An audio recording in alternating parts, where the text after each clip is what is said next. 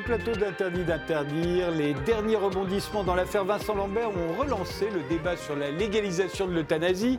Mais Vincent Lambert n'est qu'un cas particulier, et même tout à fait particulier. Alors fallait-il en faire une affaire nationale? Doit-on légaliser l'euthanasie, comme l'a fait la Belgique il y a 15 ans?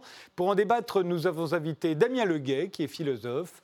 Vous enseignez l'éthique à l'espace éthique d'Île-de-France. Vous êtes membre émérite du comité scientifique de la SFAP, c'est la Société scientifique d'accompagnement et de soins palliatifs. Et vous êtes l'auteur euh, du fin mot de la vie contre le mal mourir en France aux éditions du CERF. Il fallait en faire un, débat national, enfin une affaire nationale de l'affaire Vincent Lambert. Est-ce qu'elle est représentative à vos yeux? Ce qui est très compliqué, c'est que seuls 4, 5, 6, 10 personnes peut-être connaissent le dossier vraiment, à de l'intérieur, connaissent le dossier médical, première chose. Deuxièmement, c'est vrai que faire d'un cas très particulier, et même très limite, parce qu'il y a beaucoup de choses qui mériteraient quand même qu'on puisse, d'une façon ou d'une autre, repréciser les termes du débat ou repréciser même les termes de la situation dans laquelle Vincent Lambert est, est toujours une chose négative, parce qu'on ne sait pas très bien finalement de quoi on parle. Et puis, troisième chose, vous l'avez dit au début, ce n'est pas un cas d'euthanasie, et donc, on relance un débat sur la question de l'euthanasie, alors même que ce n'est pas un cas d'euthanasie. Bon, je trouve que tout ça laisse à penser que, il me semble qu'on n'aurait pas dû faire cela. Et encore, j'ajoute une autre raison, c'est que c'est quand même un conflit de famille. Oui, c'est un conflit familial entre voilà, euh, les parents qui voudraient qu'il reste et, et, le reste de la famille qui, qui préférait qu'il parte. Donc ce conflit de famille, généralement, dans des situations comme celle-là, se règle plus ou moins ou ne se règle pas dans le cadre d'une concertation, d'une discussion entre eux et puis l'équipe, et puis éventuellement euh, le, malade, le patient, s'il est là ou s'il a laissé des traces. Bon, tout ça a disparu progressivement, et donc on se retrouve dans une situation très étrange. Et puis dernière raison, à mon avis, pour laquelle il ne fallait pas en parler comme cela, c'est que finalement, tout le monde fait parler Vincent Lambert sans qu'on sache vraiment ce qu'il pense. Donc l'absent, le, plus absent. Même s'il pense, en fait, on pense qu'il ne pense pas d'ailleurs. Non, mais qu'il ait pu penser à un moment donné quelque chose ou qu'il ait pu dire quelque chose sur ce sujet-là, c'est quand même très particulier de faire penser quelqu'un ou de dire que quelqu'un aurait pu penser ceci, cela, alors qu'on ne sait pas vraiment ce qu'il en est. Corinne Van Oost, vous êtes médecin euh, en soins palliatifs dans une clinique en Belgique. Vous êtes auteur de Médecin catholique, Pourquoi je pratique l'euthanasie, qui est paru aux presses universitaires de France. Le cas Vincent Lambert vous paraît un cas représentatif, un cas exemplaire? En tout cas, ça montre pour nous les Belges que la loi euh, par rapport aux droits du patient en France pose des problèmes d'application par rapport à notre loi belge.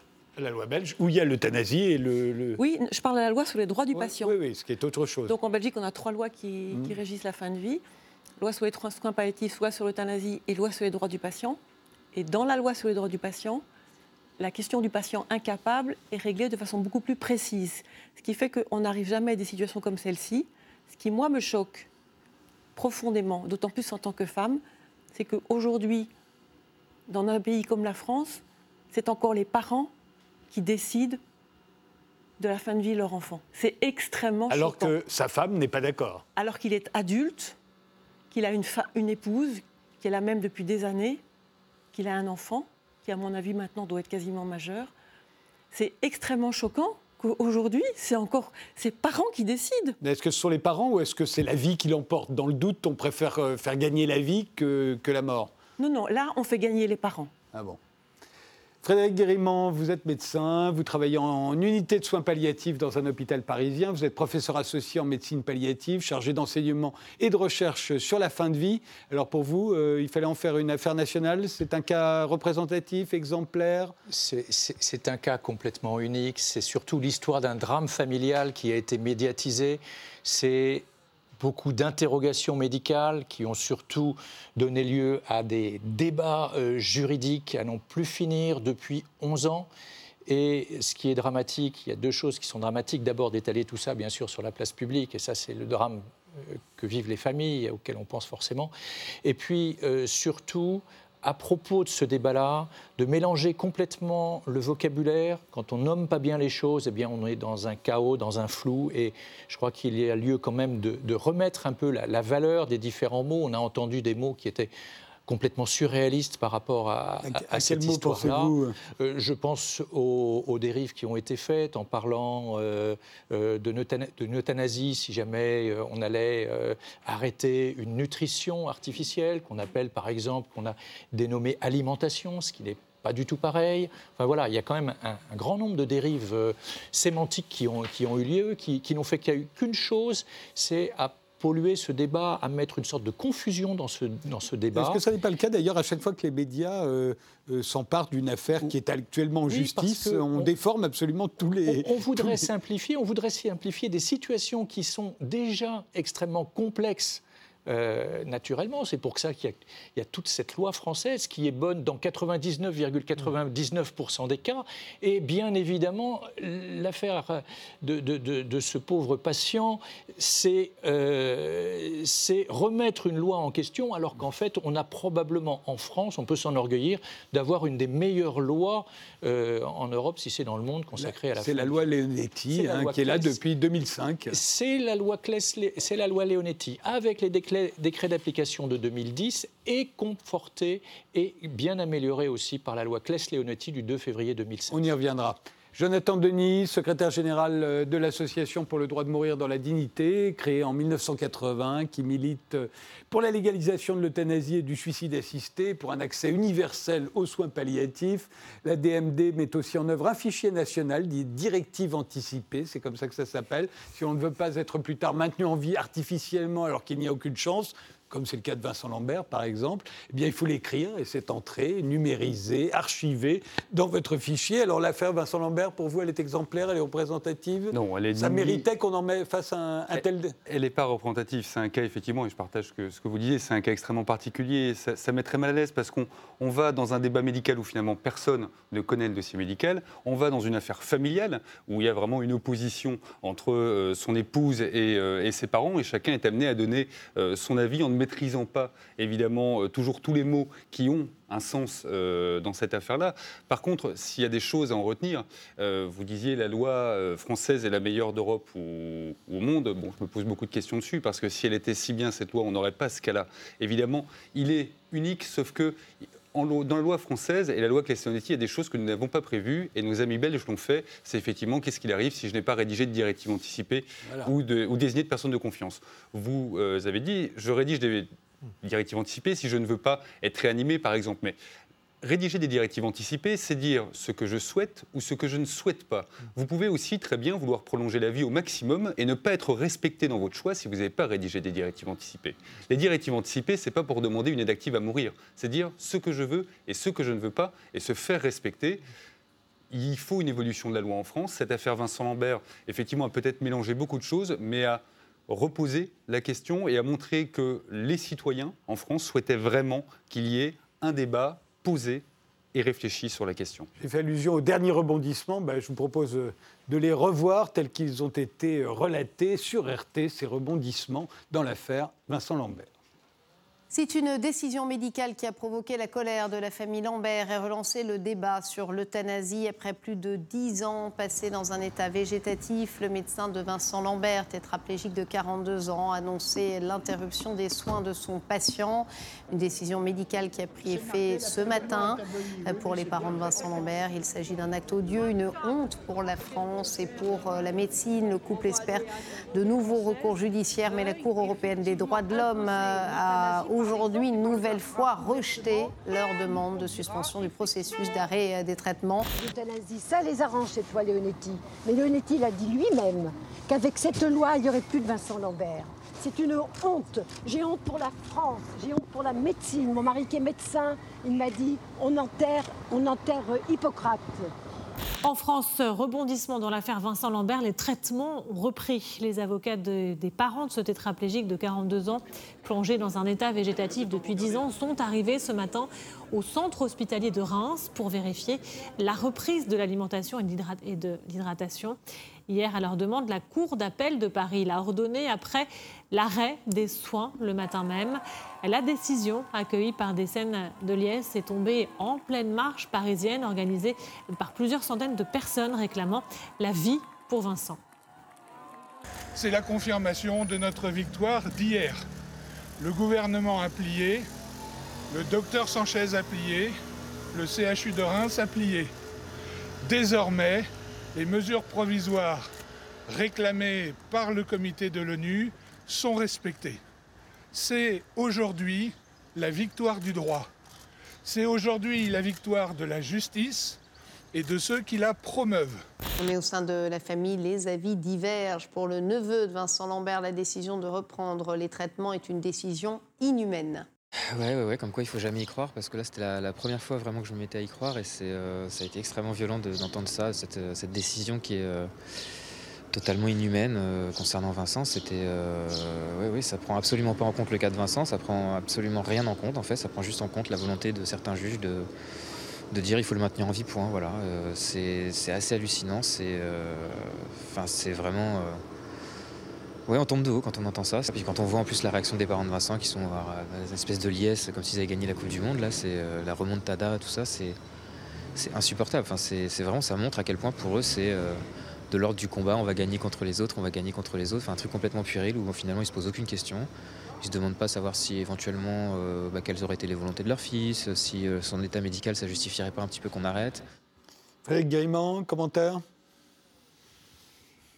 Commentaire. Euh, Vous voyez beaucoup réagir devant les images. Oui, oui, oui, parce que euh, voilà, comment, euh, comment peut-on affirmer des choses, des choses comme ça dans, une- dans une telle situation? On parle desquels? Des avocats, des, du neveu? des- des avocats, des avocats, et puis voilà, c'est-à-dire qu'à partir du moment où nous, on est depuis 2002, la loi Kouchner, conforté par la loi Leonetti, on est vraiment on a voulu sortir d'une médecine paternaliste où on peut dire je sais ce qui est bien pour vous.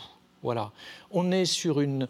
On, on a mis dans cette loi, d'abord en 2005 et renforcé en 2016, toute la, tout ce qui fait euh, la singularité de la situation avec une réflexion éthique collégiale qui dit ces situations-là sont complexes, on ne peut surtout pas généraliser, etc. Attention, attention à l'obstination déraisonnable. On a essayé de définir en droit français ce que c'était dans la loi, ce que c'était que l'obstination déraisonnable. Et une des, des, des avancées les, plus claires de notre loi, c'est justement cet interdit de l'obstination déraisonnable. Alors dans cette situation-là, je ne dis pas du tout ce qu'il faudrait faire et ce qu'il ne faudrait pas faire. Ce n'est pas du tout mon propos aujourd'hui. Mon propos est de dire surtout, on ne peut surtout pas généraliser à partir d'une situation où on doit s'efforcer de rechercher quel serait euh, ce que euh, ce patient aurait voulu aurait pu dire dans, antérieurement et aurait voulu dans cette situation-là. Corinne Van Oost, vous disiez que le cas, un cas comme Vincent Lambert, ce ne serait pas possible en Belgique Non, non, parce qu'en Belgique, la, la- la loi est très claire. Donc la loi sur les droits du patient, hein, je ne parle pas des- de la loi sur l'euthanasie, la loi sur les droits du patient, elle dit clairement que quand un patient est incapable de prendre une décision, comme c'était le cas de Vincent Lambert après son, son accident, et qu'il n'a fait aucune directive anticipée, ce qui à 30 ans ou à 35 ans est quand même assez normal. hein. On ne fait pas des directives anticipées à 35 ans. Donc quand, la personne est incapable, il y a une cascade de, de représentants. Et le premier représentant, c'est l'époux, l'épouse, l'époux, l'épouse, le cohabitant légal. Donc la personne qui vit avec, et donc qui est censée le mieux connaître la personne et dire ce que la personne aurait souhaité. Mais s'il n'y a pas de cohabitant, S'il n'y a pas de cohabitant, alors ce sont les enfants. Et s'ils sont pas d'accord Et là, effectivement, effectivement c'est ça, c'est ça nos difficultés les plus Ouais. importantes euh, en tant que médecin, et, et c'est, essentiellement les réanimateurs et les urgentistes qui sont confrontés à ça. C'est comment est-ce qu'on fait quand on a deux ou trois enfants qui ne sont pas d'accord. Là, effectivement, il faut arriver à un consensus. donc les directives anticipées, c'est quand même ce qu'il y a de mieux, mais est-ce qu'on peut, est-ce qu'on peut changer d'avis? Ah, mais évidemment, mais on peut les écrire à tout âge. Hélas, la, la seule chose qui va nous rassembler, euh, c'est peut-être la mauvaise nouvelle du jour. hein. 100% d'entre nous allons mourir. On veut que ce soit le plus tard possible. On veut que ce soit euh, sans s'en rendre compte dans son lit. Ce n'est pas toujours le cas. Euh, ça arrive plus souvent dans les hôpitaux en France. Euh, il peut y avoir des longues maladies, il peut y avoir des accidents. Donc euh, il n'y a pas d'âge non plus pour, pour prévoir les choses. Et on peut les écrire à 30 ans. Moi, je les ai écrites, mes directives mmh. anticipées. On peut les changer, évidemment. Elles sont valables indéfiniment. C'est une des avancées de la loi Clestonetti. C'était trois ans avant, il fallait renouveler. Maintenant, c'est vraiment indéfini. Mais vous pouvez changer d'avis. Et c'est ça qui est mmh. important et qu'on doit vraiment avoir en réflexion dans une loi à faire, c'est que chacun a le droit de changer d'avis jusqu'au bout. Mmh. Et ça rassure, mmh. je pense, euh, de se dire au moins je ne vais pas avoir les souffrances. Si je ne veux pas avoir les souffrances, au moins on ne va pas me laisser le choix entre soins palliatifs ou sédation, mais je pourrais bénéficier, euh, moi c'est ce que je souhaite, hein, qu'on ait une loi qui, qui, puisse être très proche de la Belgique, qu'on puisse avoir une aide active à mourir, l'euthanasie ou le suicide assisté, mais tous les choix doivent être possibles. Et évidemment, on peut changer d'avis, heureusement. On, reviendra sur la légalisation de l'euthanasie euh, ou pas, mais d'abord, puisque vous le disiez, la plupart euh, d'entre nous, euh, malheureusement, meurent à l'hôpital. Enfin, je dis malheureusement, c'est un progrès par un, certain côté, parce qu'on vit plus longtemps. c'est vous, Damien Leguet, qui disiez que chaque année, des dizaines de milliers d'arrêts de traitement ont lieu en bonne intelligence à l'hôpital. Quand on regarde l'affaire Vincent Lambert, on se dit, mais en fait, tout le monde est dans le même cas que Vincent Lambert. Si jamais on n'a rien dit et si les, proches ne sont pas d'accord, on est maintenu comme ça en vie artificiellement euh, pendant très très longtemps. Vous dites non, la plupart, 65% des gens. Non, ce, en que fait... je, ce, que, ce que je disais juste, c'est que si vous voulez, il faut euh, arrêter de considérer que aujourd'hui on est capable d'une façon ou d'une autre de maîtriser sa vie ou de maîtriser sa mort et que donc, à un moment donné, parce que les progrès de la médecine sont très importants, il faut qu'il y ait quelque part une décision. Voilà. C'est ça la grande nouveauté depuis 30 ans, c'est qu'à un moment donné, il faut une décision. La mort naturelle, mm. sauf qu'un particulier, n'existe plus. Donc, à un moment donné, on se pose la question, il faut que tout le monde se pose la question, comment est-ce qu'on est capable quoi, d'arrêter, d'abréger, de, de, vous voyez, de, à un moment donné, de faire quelque chose pour que ce que la médecine est capable de faire, euh, il faut que la décision humaine reprenne le dessus pour dire bah, cette situation-là, on peut prolonger ad vitam aeternam quelqu'un parce que le cœur euh, peut, être euh, fait ailleurs, les poumons, voilà. Donc à un moment donné, la grande nouveauté, c'est ça. Donc dans la majorité des cas, effectivement, ces arrêts de traitement se font en bonne intelligence. C'est pour ça que je 65% des cas, dites-vous? Oui, je disais qu'il y avait, c'est un, chiffre que, que, M. Lenetti a donné, je crois qu'il y, y, a 20 000 cas, effectivement, euh, en France d'arrêt de traitement euh, pour la partie donc, de, la réanimation qui se font, qui se font, euh, qui se font Et c'est pour ça que je ne serais pas complètement d'accord sur, sur ce qui est dit à propos de la Belgique, que, évidemment, forcément, en Belgique, ça, n'aurait pas lieu parce qu'il y aurait une primauté juridique de l'épouse par rapport aux autres. Je trouve que si on n'est pas dans la recherche, et on peut dire que l'affaire Lambert de ce point de vue-là, c'est la démonstration par l'absurde, mais si on n'est pas dans la recherche d'un consensus de toutes les parties, parce que qui a le plus raison, ou qui aime le plus, ou qui est le plus à même de pouvoir dire euh, il a dit ceci, il a dit cela, c'est très compliqué. Donc si on n'arrive pas à quelque chose qui est un vrai consensus, non pas juridique, parce que le droit n'est pas là pour dire ce qu'il faut faire, il est, me semble-t-il, c'est ça le défaut de l'affaire Lambert, il est là pour encadrer, il est là pour donner des bornes. Il est là pour dire voilà comment les choses vont se faire. Mais à l'intérieur du droit, à l'intérieur de l'espace du droit, il faut que l'éthique se déploie et que tout le monde puisse trouver un arrangement. S'il n'y a pas d'arrangement, c'est ça le défaut, me semble-t-il, de l'affaire Lambert, s'il n'y a pas d'arrangement, s'il n'y a pas d'accord, eh bien à ce moment-là, il faut trouver une autre solution. Et effectivement, j'avais dit dans le Figaro lundi matin, avant que, la décision intervienne, qu'il fallait placer Vincent Lambert dans, dans une maison parce que manifestement, il n'y a pas de, de consensus. Et à ce moment-là, est-ce qu'on n'a pas choisi la vie? C'est-à-dire la vie plutôt que la mort?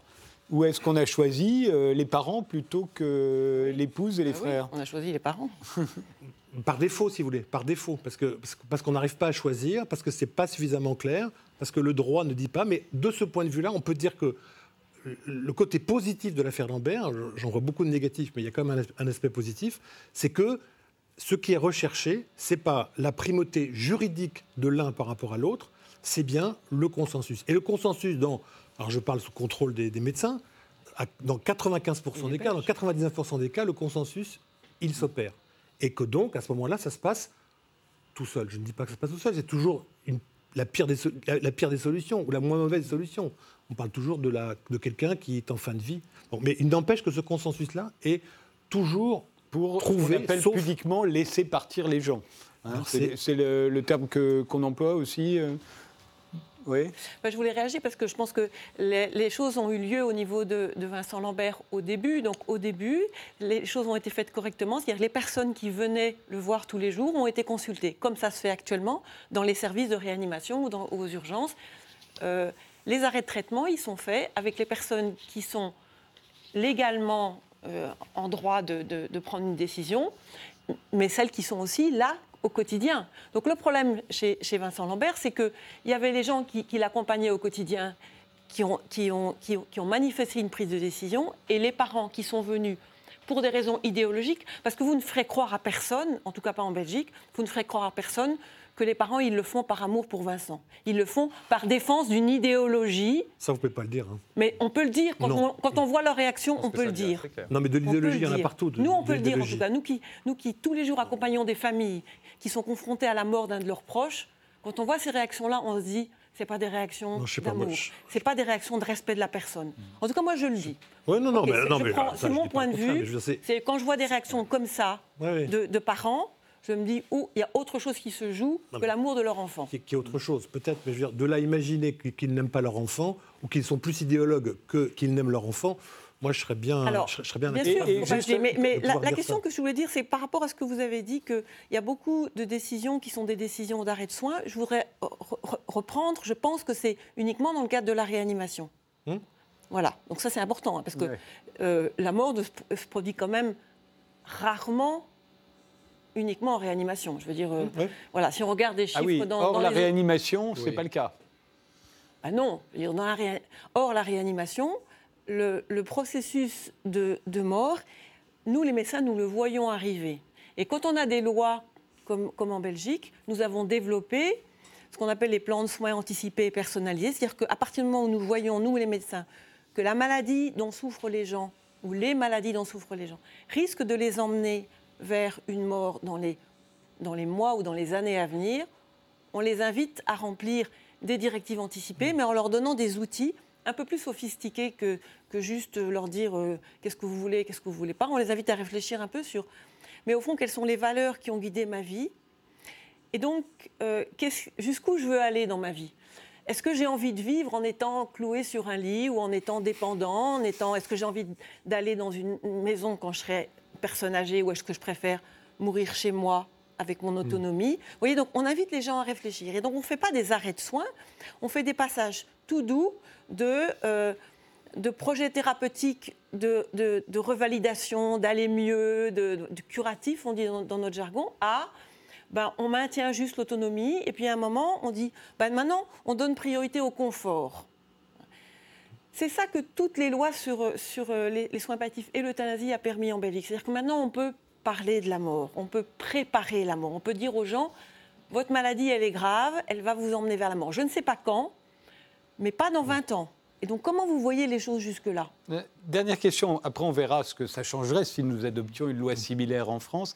Mais euh, si vous arrive, euh, euh, vous, avez écrit votre livre, Médecin catholique, je pratique l'euthanasie. Euh, Il y a les lois que vous venez de nous décrire. euh, Oui. euh, pourquoi je, je pratique les- l'euthanasie, pardonnez-moi. Il y a les lois que vous venez de décrire. Si vous aviez des parents comme les parents de, de- de Vincent Lambert, euh, s'il y a l'épouse, euh, la compagne ou le compagne ou l'époux euh, euh, d'un de vos patients euh, qui dit oui, il vaut mieux le laisser partir, et que vous avez les parents qui, pour des raisons idéologiques, dites-vous simplement religieuses ou d'amour, euh, peu importe, Mais moi, j'ai- qui disent non, non, non, ne- je veux garder mon fils. Comment vous Non, non, tranchez? Mais ils n'osent même. Enfin, je veux dire, ils ne disent pas ça. Je veux dire, nous- moi, j'ai accompagné. Ils n'ont rien à plusieurs- dire. J'ai accompagné plusieurs familles qui ont eu, qui ont eu des, des cas similaires, c'est-à-dire de, de, de personnes plus ou moins jeunes qui ont fait un gros accident et donc les, les, euh, les médecins euh, ont dit c'est un coma végétatif. Hein. Alors vous savez qu'on a en Belgique euh, euh, un des spécialistes mondiaux des comas végétatifs. Donc Vincent d'ailleurs euh, a été examiné. Voilà. Et donc, quand ils, quand ils ont été voir ce spécialiste et, que- et- et que le spécialiste explique qu'il n'y a quasiment aucune chance de récupération et que, et que peut-être que pour lui, il vaut peut-être mieux le laisser partir, mais il explique ça à la famille, donc ceux qui sont les plus proches. Donc il dit, moi, je peux voir tout le monde, hein, ça ne me, me dérange pas, c'est pas moi qui prends la décision. Moi, j'explique la situation. Et après, les, les gens décident, avec leur médecin traitant souvent, de- décident de dire, OK, maintenant, on fait des soins palliatifs, c'est-à-dire qu'on va arrêter l'alimentation. Et donc ils arrivent dans nos services de soins palliatifs, nous les prenons et nous discutons avec les familles, donc nous voyons quelle est la difficulté. Mais ils savent que quand ils viennent en soins palliatifs, la décision, elle est prise. Hmm. Ils ont accepté ça. Alors, on prend le temps, durant les, les 8-15 jours Hmm. où ça se passe, on prend le temps de les accompagner pour voir mais qu'est-ce que ça veut dire de difficile? Mais jamais des parents ne vont s'opposer à une épouse ou à des enfants parce qu'ils savent qu'ils n'ont pas le droit de le faire. Ils n'ont pas le droit. C'est là que c'est important, et ça c'est les Flamands qui nous l'ont appris hein, du côté. C'est le droit, il doit éviter les dérives comme font les parents de Vincent Lambert. Il y a des dérives qui sont idéologiques, qui ne sont pas des dérives, euh, qui sont des, oui, qui sont des idéologiques, religieuses ou tout. On, on y revient euh, juste après une pause.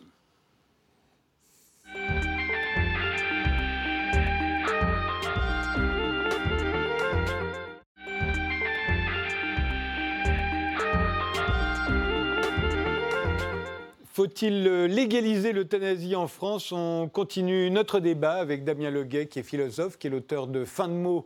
Euh, fin de- euh, non, c'est le fin mot de la vie. Fin mot de la vie, Voilà. merci. Contre le mal mourir en France aux éditions du CERF, avec Corinne Van Host, euh, qui est médecin en soins palliatifs dans une clinique en Belgique. C'est l'auteur de Médecin catholique, pourquoi je pratique l'euthanasie. Il y a également Frédéric Guiriman, qui est médecin dans une unité de soins palliatifs à Paris, et Jonathan Denis, le secrétaire général de l'Association pour le droit de mourir dans la dignité. Alors, si on légalisait demain la- l'euthanasie, qu'est-ce que ça changerait en bien comme en mal euh, pour vous, euh, Damien Leguet? Bah, si vous voulez, d'abord, je ne voudrais pas non plus qu'on puisse imaginer qu'en Belgique tout se passe bien et qu'en France tout, euh, se passe mal. Il ne faut pas non plus imaginer qu'en France on ait un souci de l'autonomie, du respect de la liberté des, des individus, de la volonté ou du consensus qui soit moins fort ici que, que là-bas. Et je ne suis pas absolument certain, j'ai vu qu'il y avait un certain nombre de cas qui sont sortis récemment en Belgique, que euh, tout se passe dans le consensus le plus complet. Euh, Il y a eu des cas en particulier, euh, une, une- anorexique là, qui, a été, qui a été euthanasiée, un, détenu de prison qui, a été euthanasié, quelqu'un qui a changé de sexe qui a été euthanasié, bon, et qui a suscité de, de la polémique et de la contestation de la part de la famille. Donc il n'y a pas d'une part quelque chose qui se passe bien parce que on reconnaît la primauté du conjoint par rapport aux familles, et puis ici où, où ça se passe très mal. Ça c'est la première chose. La deuxième chose, c'est que il me semble que si vous voulez, l'euthanasie, c'est mon point de vue. hein, si ça réglait les problèmes, si on voyait que ça pouvait régler les problèmes, très bien, ce serait parfait. Mais quand on voit le cas de la Belgique, par exemple, on voit bien que le cas de la Belgique, il y a eu une loi relativement stricte au début qui a été, qui a été mise en œuvre, et puis progressivement, on l'a révisée 10 fois, 12 fois pour augmenter, pour augmenter les ayants droit. Donc maintenant, il y a euh, effectivement les mineurs, maintenant il y a même ceux qui souffrent d'une d'une- d'une d'une difficulté, d'une souffrance psychique qui peuvent effectivement Demander l'euthanasie? Oui, qui peuvent demander l'euthanasie, donc qui, hein. qui- qui amène à des contestations nombreuses. Donc, si vous voulez, le problème, c'est que euh, il- il n'y a pas de, il n'y a jamais de solution qui soit qui soit idéale. Et moi, il me semble que le fait d'interdire le- le- enfin, la légalisation de l'euthanasie en France, ça permet de poser des limites pour le corps médical, pour la société, d'éviter parfois ce qui peut exister, c'est-à-dire une forme de, confusion entre ce qui relève du soin et donc de la médecine, et puis ce qui relèverait du soin et de la médecine qui serait intégré dans le soin et la médecine, à savoir l'euthanasie. vous voyez Donc on sépare bien les choses. Et donc, je pense qu'effectivement, euh, si on aboutissait à cela, et effectivement, beaucoup pensent à cela et beaucoup militent pour cela, et beaucoup profitent de cette affaire Lambert pour euh, avancer leur pion sur cette, euh, sur cette, euh, sur, sur cette idée qu'il faut effectivement euh, faire prévaloir l'euthanasie, non seulement ça ne règle- réglerait rien, me semble-t-il, mais en plus, ça pourrait même aggraver une situation qui est déjà compliquée, et c'est toujours compliqué.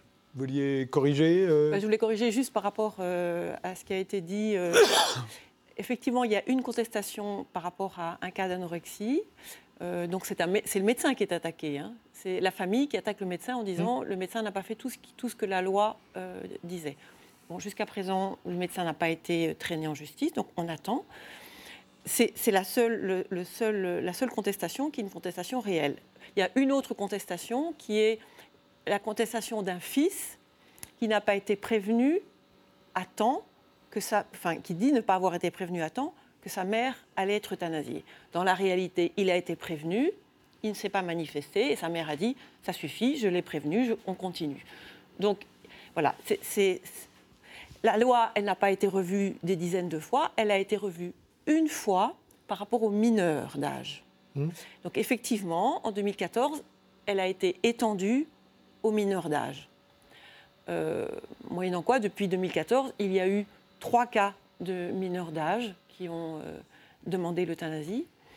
C'est des enfants entre 11 et, 17 ans, et euh, avec des maladies neurodégénératives qui, de toute façon, allaient mourir. Mmh. Et il y a l'accord des parents, enfin, c'est encore plus restrictif. Hein, voilà. Donc, je pense que la loi, elle est bien appliquée, il n'y a pas de dérive, on est toujours à environ 2% des décès. Donc il y a une augmentation du nombre d'euthanasies parce qu'il y a une augmentation du nombre de décès. Donc quand les, Français partout, partout à l'étranger racontent qu'il y a une dérive, non, il n'y a pas de dérive. Alors on arrive effectivement dans, des questions plus complexes au niveau de la maladie mentale. Mmh. Donc la loi n'autorise pas pour la souffrance psychique, elle autorise pour la souffrance psychique dans le cadre, d'une maladie grave et incurable. Donc la question qui est celle qui est renvoyée au psychiatre maintenant, c'est est-ce que la maladie mentale peut être considérée comme une maladie grave et incurable? Est-ce qu'on peut guérir d'une schizophrénie? Est-ce qu'on peut guérir d'une, euh, voilà, de, ce type de maladie? Hein, c'est, ça la question. Euh, il y en a qui disent qu'on peut en guérir, mais il y a d'autres parents qui disent euh, ben nous, on aurait préféré que nos enfants soient euthanasiés plutôt que de réussir à se suicider pour la troisième fois. Donc non, il n'y a pas de dérive en, Belgique.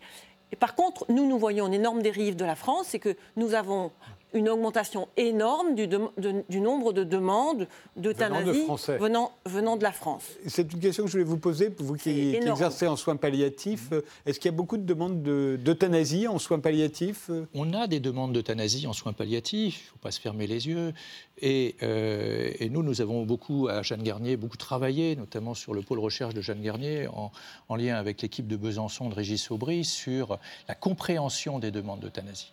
Les demandes d'euthanasie, c'est quelque chose d'extrêmement complexe.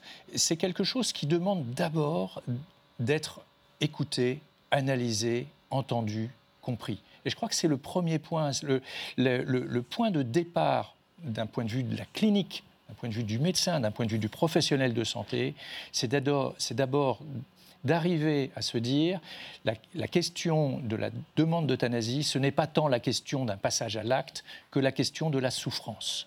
C'est toujours en lien avec une personne qui souffre. Et je crois que là, on sera d'accord. Ah oui, tout à fait. Et voilà. Et donc là, la question clé, c'est la question de la souffrance. La loi Claes-Leonetti a inclus la prise en charge de la souffrance dans la loi toute personne a le droit à une fin digne et accompagnée du meilleur apaisement possible de la souffrance. Voilà mm. ce qui est écrit. Il y a un point. Et après, c'est les professionnels de santé mettent en œuvre tous les moyens à leur disposition pour que ce droit soit respecté.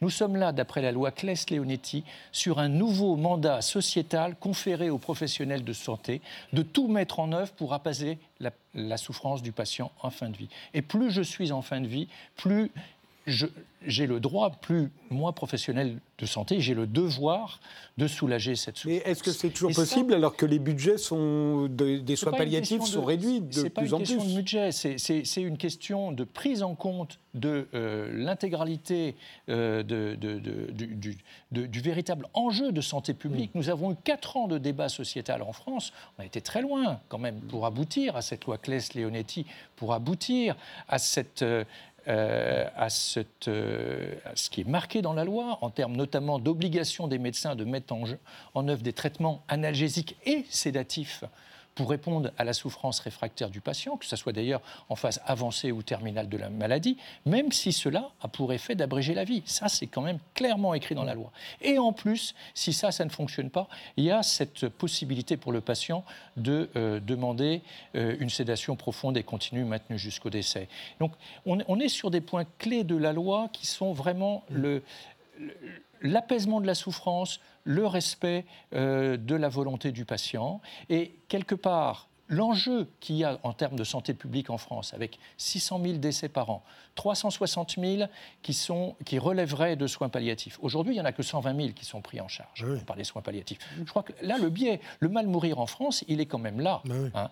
Et ce n'est pas, pour moi, acteur de soins palliatifs, s'occuper Bien évidemment, c'est une évolution sociétale qui peut-être un jour auquel on, sera aussi confronté euh, comme nos, voisins belges, mais euh, légiférer pour 2%, 1%, 2%, voire 4% des patients, ça, a toute son importance, d'accord, de réfléchir en société là-dessus. Ça ne règle pas la question de la fin de vie. La fin de vie, c'est 96%, les autres 96% aussi. Qu'est-ce qu'on fait? Mm. Et sur cette question de la demande d'euthanasie, c'est quand même l'interrogation, mais mm. voilà, cette souffrance, quelle est son origine D'où elle vient Jonathan Denis, qu'on n'a pas entendu. Bon, il y a plein de choses. Euh, mais je suis content parce qu'effectivement, monsieur Le Gay, ne sait pas faire des mensonges sur mensonges sur mensonges que ça va devenir une vérité. Et je suis content qu'on ait enfin. Oui, mais qu'on puisse poser le débat en Belgique. Parce que les dérives en Belgique, ils en ont marre, les Belges. Mais c'est vrai que la loi belge est tellement mauvaise que les Français partent en Belgique. C'est vrai qu'on meurt tellement bien en France que les Français demandent à partir en Belgique. Alors on nous dit on a tout réfléchi dans cette loi. On parle des dérives en Belgique. On a tellement bien réfléchi en France qu'on a eu Vincent Imbert, qu'on a eu Chantal Sébir. Il ne faut pas oublier que la loi Castelletti, c'est par rapport à l'affaire Vincent Lambert. Donc c'est vrai qu'on y a parfaitement répondu. Et on aura des cas, hélas, médiatisés comme ça tout le temps. Donc je pense que la loi française, on n'a pas grand-chose à en dire et on n'a pas grand-chose à attaquer euh, sur la loi belge, à parler des dérives des mineurs. Enfin, le cas des mineurs, en France, il se pose. Il y a des parents qui, par conviction religieuse, ne souhaitaient pas qu'il y ait un arrêt des traitements de leur fille. C'est le médecin qui a décidé. Alors, c'est une décision collégiale contre l'avis des parents. Voilà, donc on est dans un superbe pays où finalement on ne respecte pas le choix des personnes. Ensuite, sur les soins palliatifs, moi je suis d'accord pour les soins palliatifs. Évidemment, il faut un accès, universel aux soins palliatifs. Mais ce qui est bête, c'est que personne ne défend qu'il n'y ait plus de plan depuis le 1er janvier sur les soins palliatifs. Personne ne défend le fait qu'il n'y ait pas beaucoup de lits de soins palliatifs en France, qu'il y ait des départements où il n'y a même pas de lits pour les soins palliatifs. Donc oui aux soins palliatifs, oui pour développer les soins palliatifs, mais ça ne peut pas être la seule issue, la seule proposition. On parle de la sédation profonde et continue. Très bien, mais la sédation profonde et continue, ça peut durer plusieurs jours, plusieurs mois, enfin plusieurs mois, plusieurs semaines du moins. On ne sait pas s'il y a souffrance ou pas, et pour la personne et pour les proches. Il faut bien comprendre qu'en France, si on veut avoir un débat apaisé, il y a un mot qu'on n'a toujours pas entendu, c'est le citoyen, la personne. J'entends médecin, médecin, médecin. Mais je ne suis pas médecin. Tous les Français ne sont pas médecins. Ils ont peut-être le droit, eux aussi, de décider ce qu'ils souhaitent ou ce qu'ils ne souhaitent pas.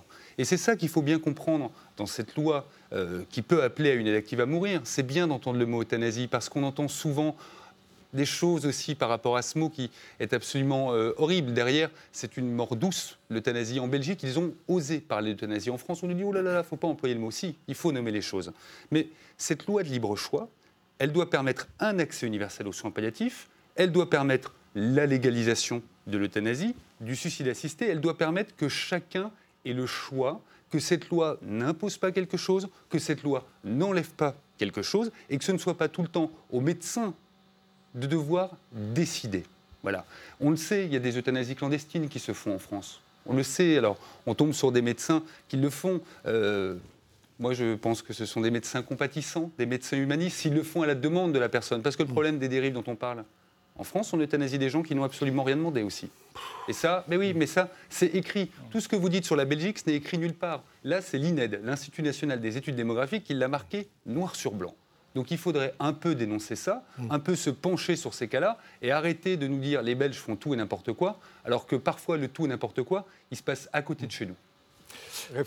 Réaction de tous les deux. Non, j'aimerais bien juste que quand effectivement on a une opinion qui est contraire, on ne soit pas traité forcément de menteur.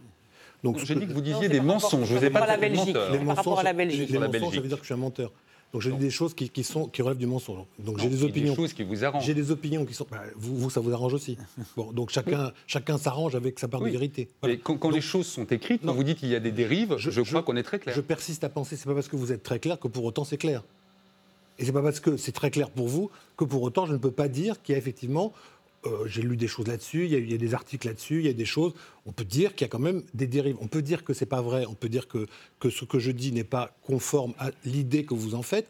Je peux quand même persister à le dire sans pour autant être traité de menteur ou de dire des menteurs. Monsieur Le Je Guet, parle faut- juste d'un principe que vérifier s'il que y c'est a la des réalité. dérives, les gens sont condamnés. Moi, j'ai vu des articles dans des, j'ai vu des articles dans des journaux. J'ai pas fini complètement, mais. Je sais, mais ju- juste. Je vous rendrai juste- la parole. Non, non, je voudrais juste dire que j'ai lu des articles dans des journaux médicaux qui étaient faux. C'est-à-dire qui. Ah bah peut-être, oui, ça c'est Oui, parce qu'il faut, il faut vérifier les preuves. peut-être, mais je veux dire, c'est pas. Si on lit, des- si on lit certains, certains sites internet pour, pour penser que c'est juste.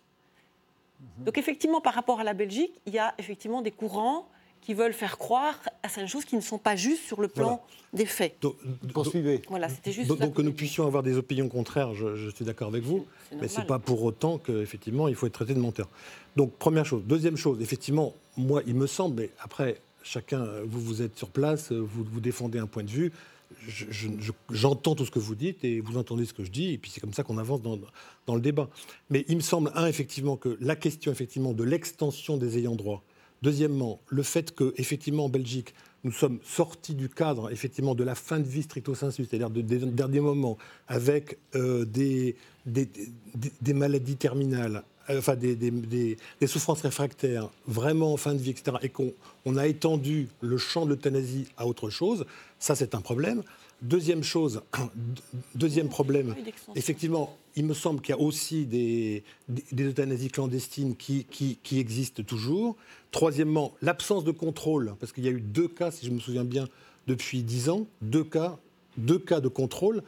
Donc on, on se dit qu'effectivement, euh, le contrôle sur effectivement la déclaration qui est faite par les médecins sur le fait qu'il y a une euthanasie pose problème. Voilà, je, je, je je- je je ne dis pas. Oui, mais il ne pas qu'on reste éternellement Non, sur non, le non, cas de la. Belgique. Non, mais je, je- je- je- je- je dis simplement qu'on peut avoir des réserves là-dessus et on peut surtout considérer, c'est mon cas, qu'effectivement l'euthanasie n'est pas de nature à régler, parce que je voudrais insister sur un point qui a été dit, parce que le scandale du scandale du scandale en France, en Belgique, je ne sais pas, mais en France, c'est ce qui a été dit à l'instant. C'est-à-dire que deux tiers des personnes, c'est un droit. Les soins palliatifs, c'est un droit. Depuis 99, si je m'abuse, c'est un droit. Donc ça veut dire que toutes les personnes qui demanderaient ou qui demandent d'avoir accès aux soins palliatifs devraient pouvoir y accéder. Et dans deux tiers des cas, ils n'y ont pas accès. Bon, donc ça fait 150 000 personnes par an qui, alors soit parce qu'ils s'arrangent, parce qu'ils ils connaissent, machin, mais par région ou par endroit, 150 000 personnes par an n'ont pas accès aux droits palliatifs, aux, soins palliatifs, alors qu'ils y ont droit. Ça, c'est le scandale du scandale. Alors on peut toujours masquer ça derrière d'autres débats sur l'euthanasie, sur autre chose, qui, à mon avis, euh, est, d'une autre nature. Si on faisait en sorte d'avoir en France euh, les moyens suffisants pour faire en sorte qu'il y ait un accès universel aux soins palliatifs à la demande des patients et des malades, comme c'est réclamé par tout le monde ou demandé par tout le monde et que les politiques euh, se payent de mots et, payent, euh, et ne, payent jamais, et ne payent jamais ce qu'il faut pour, pour y arriver, si on réglait ce problème-là, peut-être que, que tout le reste prendrait une autre configuration. Frédéric Guérimont. Oui, euh, c'est vrai qu'on est sorti, on, est, on a eu quatre ans de débat sociétal, hein, et en- depuis euh, de 2012-2016, sur euh, faut-il légiférer ou pas sur, sur une euthanasie euh, possible en France. L'enjeu, il est, il est là encore pas, pas complètement là pour moi. L'enjeu, il est, il est sur qu'est-ce que c'est qu'une personne en souffrance qui demande, qui formule une demande d'euthanasie. Qu'est-ce qui fait que dans notre système de santé en France, on en vient Qu'est-ce qui fait qu'on crée aussi ces demandes d'euthanasie du fait même de notre système de santé, du fait même d'une obstination déraisonnable, c'est-à-dire des traitements qui sont poussés trop loin, un- un- des malades qui ont été extrêmement passifs au cours de leur maladie, qui se sont fait aussi imposer des traitements, des choses comme ça. Et il y a un moment où on dit stop, ça suffit. Heureusement, je veux reprendre, c'est ma personne, je veux reprendre mon droit et c'est moi qui décide. Je veux. Voilà. Et donc, quelque part, on, on sera toujours en tension, quelle que soit la loi, entre une éthique, euh, une éthique de l'autonomie. On dit, je sais ce qui est bien pour moi et je veux le faire, et une, une éthique de la vulnérabilité euh, avec des enjeux de fraternité Et pour pouvoir je- je conforter euh, et accompagner l'autre. Mais oui, Je vous interromps, mais dans le cas que vous avez exposé, j'ai eu des traitements, je sais que j'ai une maladie très grave, incurable, j'en ai marre, j'en ai marre d'avoir mal, je veux pas. Si je dis je veux mourir, aujourd'hui je, suis, j'ai accès à vos, aux soins palliatifs, je dis j'en ai marre, je veux mourir. Qu'est-ce qu'on me répond en France? Alors, ce que l'on fait, nous, dans nos unités de soins palliatifs, ou même euh, en termes euh, parfois de, de, recherche hein, sur ce sujet, c'est-à-dire que euh, c'est d'abord et avant tout d'écouter ce patient, de comprendre ce qui se passe là, d'avoir, j'allais dire, d'être dans une neutralité. Hein. si on commence par dire je suis contre, c'est pas possible, ça se fait pas, mais on va jamais pouvoir rencontrer ce patient qui souffre. Voilà. Une fois quelque, part, quelque part, justement, la loi française a ce, paradoxe que euh, le, malade qui est en, grande souffrance jusqu'à exprimer euh, le, souhait de ça suffit, je souffre tellement que je ne veux plus vivre, on sait qu'il ne va pas forcément y avoir un passage à l'acte tout de suite, qu'il est protégé quelque part de ça, c'est la question de la vulnérabilité, mais à condition, bien sûr, qu'il soit entendu dans sa souffrance et que l'on puisse y répondre au mieux. on voit, par exemple... il y a deux, pardon, juste, il y a deux façons d'y répondre. Soit il y a le suicide assisté, c'est-à-dire qu'on me fournit le moyen de mettre fin à mes jours, mais je le ferai moi-même. C'est ça le suicide assisté. Mais on m'a fourni le moyen. En France, à ma connaissance, ça n'existe pas. Euh, ou alors c'est clandestin. Mhm. Euh, il faut aller en Suisse, il faut aller en Belgique. Ça existe comme ça Non plus. Hein. On le met dans le cadre de la loi sur l'euthanasie. Voilà. Et puis sinon, l'euthanasie, c'est la différence, c'est que je ne veux pas ou je ne peux pas le faire moi-même, donc je vais demander au médecin de le faire pour moi, de m'injecter un produit létal qui va mettre fin à mon existence rapidement, sans souffrir. La réponse sera non aussi. en France. Mais la réponse, c'est, ça peut être quoi aussi? Quand vous prenez la dernière enquête euh, publiée par euh, l'Institut national du cancer, elle date déjà un peu, mais quand même, 50% euh, des patients ont des douleurs, 400 000 nouveaux cas de, douleur, de cancer en France, 400 000 nouveaux cas par an de cancer en France, 50% ont des douleurs et dont euh, un tiers, plus d'un tiers, ont une grave altération de leur qualité de vie à cause de ça. Donc, évidemment, si vous avez une maladie grave, évolutive, et qu'en plus il y a des répercussions majeures en termes de qualité de vie euh, parce que euh, quelque chose, excusez-moi, d'assez simple, qui est enfin, souvent relativement simple, dans 95% des cas, dirons-nous, qui est le traitement de la douleur qui n'est pas euh, bien fait, et eh ben, bien évidemment, vous, prolongez ça pendant 6 mois, 1 an, 2 ans, 3 ans, et, voilà. Et, très souvent, ça, on veut vivre quand même. On, accepte la douleur, on la surmonte pour vivre, cela dit. Hein. Ben c'est un des exemples parmi d'autres qui, fait qu'en en fait, euh, on cantonne aujourd'hui, je ne sais pas comment c'est aujourd'hui en, Belgique, mais en France, euh, malheureusement, on, cantonne les soins palliatifs à euh, quelque chose qui est de l'ordre de. On confond soins palliatifs et fin de vie, alors que l'on sait sur le plan international que l'efficacité, là où le meilleur, le meilleur rapport des soins palliatifs, c'est justement dans les soins palliatifs précoces, le early palliative care dont tout le monde parle, et qu'en France, on n'est pas forcément capable de mettre en route, c'est-à-dire de proposer de façon suffisamment précoce euh, des soins palliatifs. Mais là, je pense qu'on se rejoint complètement sur, euh, ce sujet-là. Grâce, grâce à la loi sur l'euthanasie, il y a une obligation du gouvernement de faire en sorte que les soins palliatifs se développent. Et donc, nous avons obtenu, en 2016, un élargissement de la définition des soins palliatifs qui fait que maintenant, ça n'a plus rien à voir avec, avec la fin de vie. On peut être en soins curatifs et en soins palliatifs. Et donc, on peut être pendant un an en soins palliatifs. Et on a droit à des, à des équipes. Hmm. Alors, voilà. Donc, nous, effectivement, euh, la, Belgique a voulu dire il y a des, citoyens qui demandent l'euthanasie, il faut qu'ils y aient droit. Il y a des citoyens qui demandent des soins palliatifs, tout le monde doit y avoir droit. Euh, et, ça, et ça fonctionne. Alors, il y a deux commissions à chaque fois, et je voudrais répondre parce que quand même, il y a, je, suis, je fais partie de cette commission qui contrôle la loi sur l'euthanasie j'en fais partie depuis deux ans, euh, il y a un vrai contrôle. Mais il faut quand même se réjouir que les médecins en Belgique savent respecter la loi sur l'euthanasie. Et pourquoi est-ce qu'on n'envoie pas beaucoup de médecins mmh. au tribunal en les traitant d'assassins?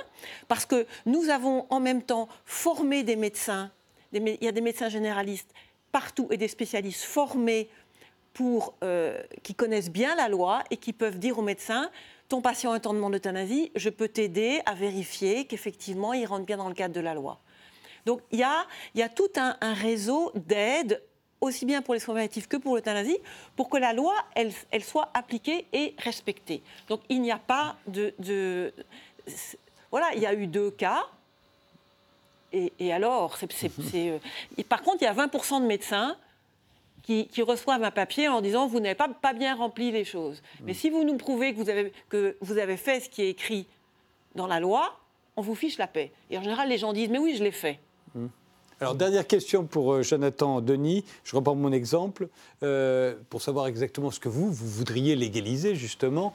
Euh, si j'en ai marre, je veux plus souffrir, je veux mourir et que je demande le suicide assisté, donc qu'on me fournisse un produit pour mettre moi-même fin à mes jours, vous êtes pour qu'on le légalise, ceci C'est pas j'en ai marre, je vais pas bien, etc. Hein. tout, tout, ça doit être dans un cadre légal. Ce qu'on propose, c'est exactement, c'est ni plus ni moins que le cadre légal belge, mais ce n'est pas que l'euthanasie que le suicide assisté, c'est l'accès universel aux soins palliatifs. Et c'est marrant de voir que euh, nous, enfin, les soins palliatifs, il y a tout le temps une opposition entre soins palliatifs et euh, aide active à mourir. Mais je ne vois pas pourquoi il devrait y avoir euh, cette opposition systématique. J'ai énormément de respect pour, pour, les personnes qui travaillent en soins palliatifs et qui doivent faire face effectivement à beaucoup, beaucoup de cas difficiles. Mais pourquoi tout le temps dans les soins palliatifs, on nous dit quand quelqu'un demande l'euthanasie, finalement, quand on lui redemande, il veut plus. Oui, quand on vous a dit cinq fois non, de toute façon, ça c'est clair que vous n'allez pas y retourner. Mais les soins palliatifs, il faut mettre de l'argent dedans. Et il euh, faut quand même se rappeler que les vignettes qu'on paye euh, sur,